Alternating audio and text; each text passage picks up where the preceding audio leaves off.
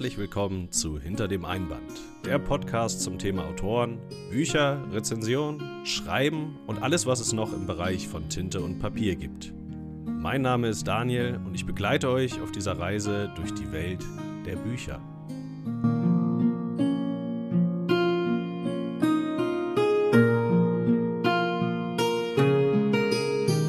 So beginnt sie also. Unsere Reise hinter die Kulissen der geschriebenen Worte und unsere Reise, uns AutorInnen und deren Werke genauer anzuschauen. Und beginnen möchte ich mit einer der zwei Autorinnen, denen ich persönlich zu verdanken habe, dass ich selbst wieder schreibe, der auch ihr zu verdanken habt, dass es diesen Podcast hier überhaupt gibt. Keine Sorge, auch zu der zweiten Autorin wird es noch eine Folge geben, aber heute beginnen wir mit einer der beiden. Wir werden uns in den kommenden Folgen also ihre Bücher etwas genauer anschauen und ich werde zu dem einen oder anderen auch meine Meinung hier kundtun. Die Rede ist von niemand Geringerem als Liza Grimm. Viele von euch wissen natürlich, wer das ist. Falls sie doch nur ein Name für euch sein sollte, zitiere ich am besten einfach die offiziellen Quellen, um euch eine kurze Vorstellung zu geben. Grimm schreibt seit ihrem 15. Lebensjahr und veröffentlichte 2010 ihr erstes Buch im Self-Publishing unter ihrem eigentlichen Namen. 2018 erschien unter ihrem Künstlernamen Liza Grimm mit Die Götter von Asgard ihre erste Veröffentlichung im Verlag Drömer Knauer. Dort arbeitete sie zu dem Zeitpunkt auch als Lektorin im Bereich Fantasy und Science Fiction.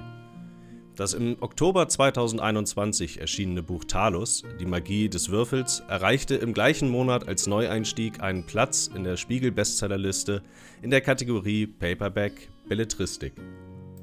Das Pseudonym Liza Grimm geht auf den Mädchennamen ihrer Großmutter zurück. Ihr Urgroßvater, Familienname Grimm, habe ihr, als sie noch ein kleines Mädchen war, erzählt, die Familie stamme von den Gebrüdern Grimm ab, was aber nicht mit Sicherheit stimmte. Dennoch habe dies in Liza wohl die Leidenschaft für Märchen, Legenden und Sagen entfacht. Nach eigener Aussage hat sich Grimm dazu entschlossen, das Pseudonym zu verwenden, da es zu Verwechslungen mit einer fast namensgleichen Schreibkollegin kam. Weitere bisher erschienene Werke Lysas sind Die Helden von Midgard und Talus, Die Hexen von Edinburgh, sowie die Auskopplung im Universum von Terry Pratchett. Wie angekündigt werden wir bis auf letzteres, leider befindet sich das nicht in meinem eigenen Besitz, in die meisten bisherigen Erscheinungen reinlesen und ein wenig über sie sprechen. Doch nicht nur im geschriebenen Wort, auch vor der Kamera ist Liza aktiv. Auf der Streaming-Plattform Twitch kann man ihr beim Spielen und beim sogenannten Coworking, ein Stream bestehend aus Ruhephasen, in denen sich unterhalten werden kann, und aus produktiven Arbeitsphasen, Pomodoros genannt, zuschauen bzw. letzterem selbst aktiv Dinge erledigen, zu denen man sich sonst nicht aufraffen kann. Widmen wir uns nun aber wieder den Büchern. Heute werde ich euch den Debütroman Die Götter von Asgard vorstellen. Auf dieses Buch, wie auch seinen Nachfolger, zu dem wir noch kommen werden, war ich sehr gespannt, da die nordische Mythologie eine erhebliche Rolle spielt und eins meiner großen eigenen Interessen beziehungsweise auch seit vielen, vielen Jahren schon mein Glaube ist. Dementsprechend kritisch ging ich natürlich an die Werke heran. Doch schauen wir zuerst einmal ein paar Zeilen in das Buch hinein. Ich werde euch zuerst einmal den Klappentext vorstellen und dann lesen wir uns den Prolog einmal gemeinsam durch, bevor ich zu einer abschließenden Meinung relativ frei von Spoilern kommen werde. Das wird nicht immer so sein, aber ich werde vorher dann Bescheid geben. Achtung, hier folgen Spoiler, damit ihr, falls ihr das Buch selbst noch nicht gelesen habt, euch darauf einstellen könnt. Gegebenenfalls abschalten und die Folge zu einem späteren Zeitpunkt, wenn ihr selbst das Buch gelesen habt, dann weiter anhören könnt. Buntes Licht tanzte über die mächtigen Burgen und ließ ihre edelsteinverzierten Fassaden erstrahlen. Loki deutete grinsend nach oben. Galaxien. Unzählige. Sie schienen zum Greifen nah. Es gibt eine uralte Prophezeiung über den Untergang Asgards. Natürlich glaubt die Studentin Ray kein Wort von dem Gerede der mysteriösen Kara, die behauptet, sie vor dem Zorn der Götter schützen zu wollen. Stattdessen ergreift sie die Flucht vor ihrer neuen Freundin und läuft dabei Tyr in die Arme, der sie auf Anhieb fasziniert. Ray ahnt nicht, dass Tyr als Odins Gesandter um jeden Preis verhindern soll, dass die Prophezeiung eintrifft. Als sich auch noch Loki, Gott der Listen, in die Geschehnisse einmischt, muss Ray erkennen, dass die Legenden über Asgards Götter und Riesen sehr real sind und dass sie Ray auf die Reise ihres Lebens führen werden. Prolog Trotz des lauten Schreis lief der Webstuhl weiter. Er kümmerte sich nicht darum, dass seine drei Herrinnen, die seit mehreren Jahrhunderten still und schweigsam das Gewebe beobachtet und gelenkt hatten, nun in heller Aufregung durch die halbdunkle Grotte liefen.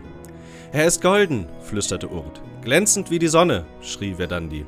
Unser Untergang! Skuld erschauderte. Die Norden hatten versagt, und sie wussten, dass Odin diesen Fehler niemals verzeihen würde.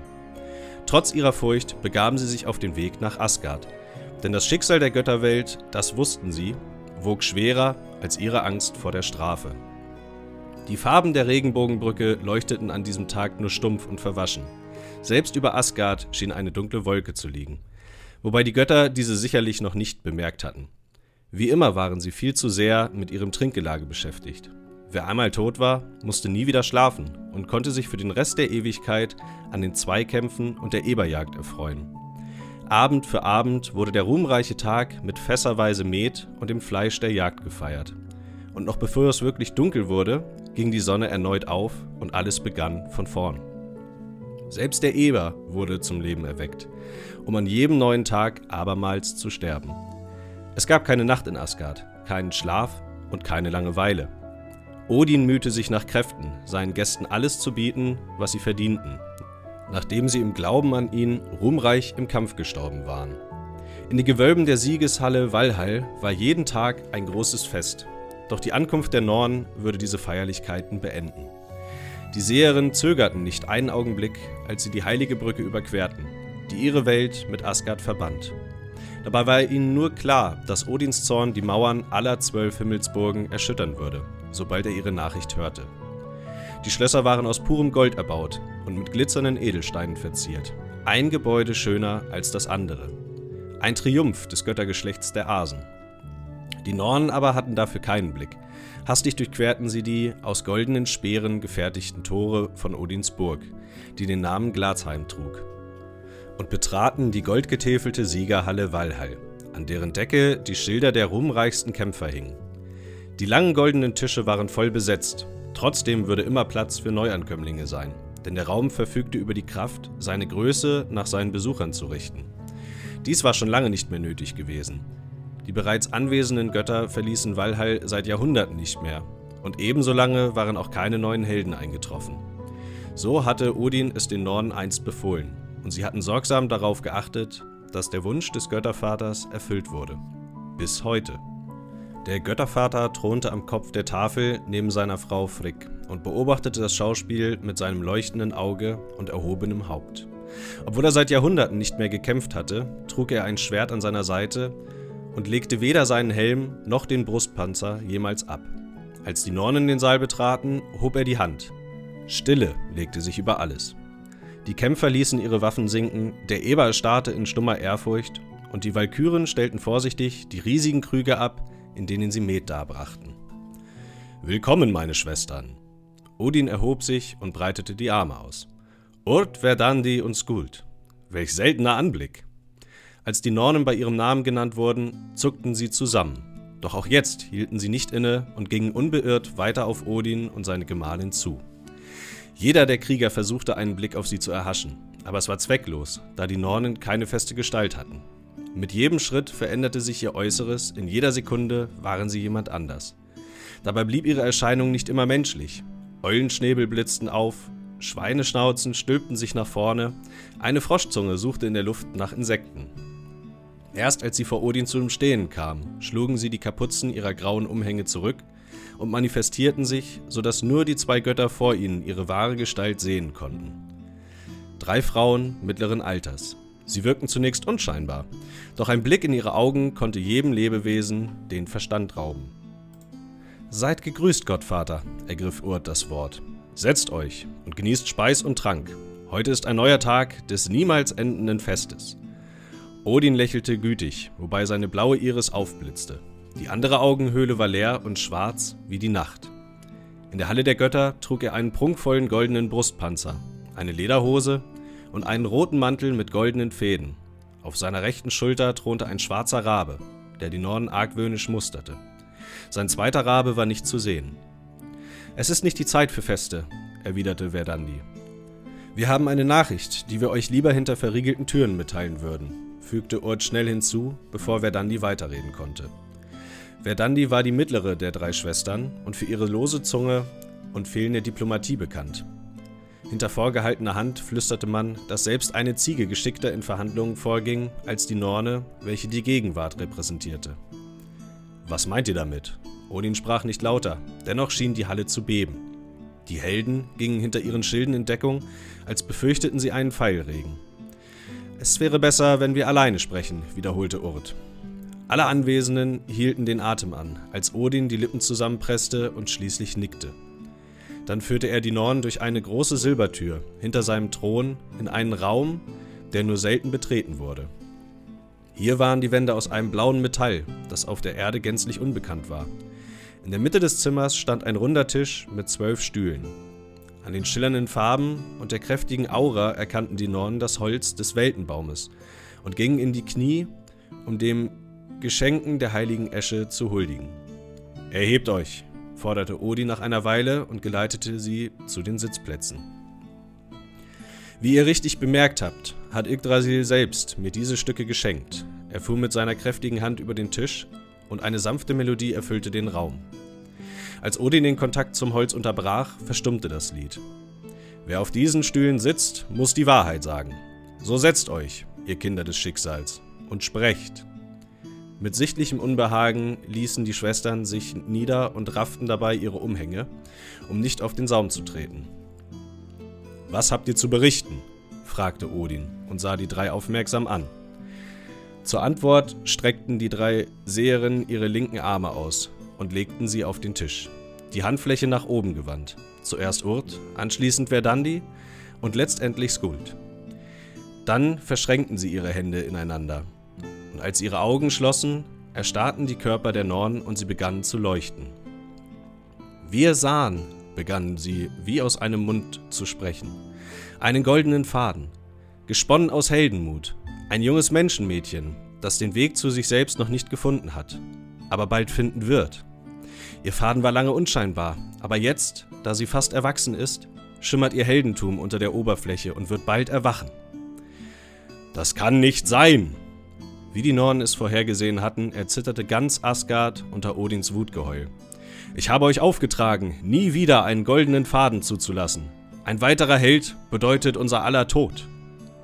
Die Nornen lösten sich voneinander, schlugen die Hände vor ihre Gesichter. Ihre Körper zitterten. Der Faden ist einfach so aufgetaucht, flüsterte Skold. Wir konnten nichts dagegen tun. Dann werden wir jetzt etwas dagegen tun, donnerte Odin.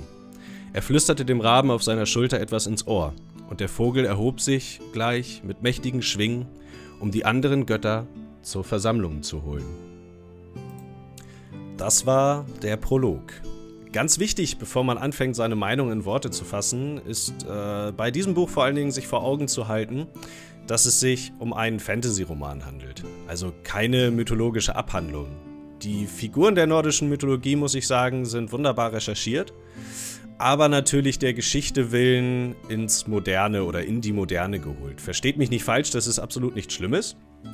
Und gerade die nordische Mythologie lässt äh, durch ihre, naja, doch eher rare Überlieferungen und, und die wenigen Schriftstücke, die es gibt, ähm, geradezu perfekt diesen, diesen solchen Handlungsspielraum zu.